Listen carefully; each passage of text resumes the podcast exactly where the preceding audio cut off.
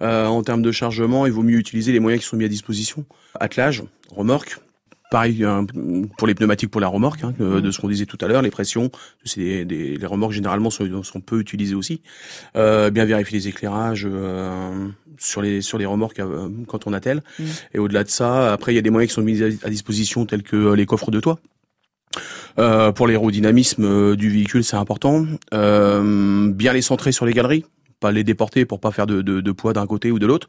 Bien respecter les charges aussi euh, des coffres, parce que généralement il faut pas aller au-delà de 50 kg euh, sur une charge de toit.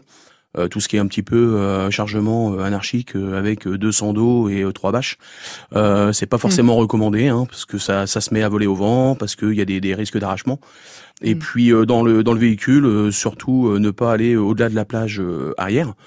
parce qu'en cas de freinage, quand on a des choses sur la plage arrière, ça peut être dramatique. Hein.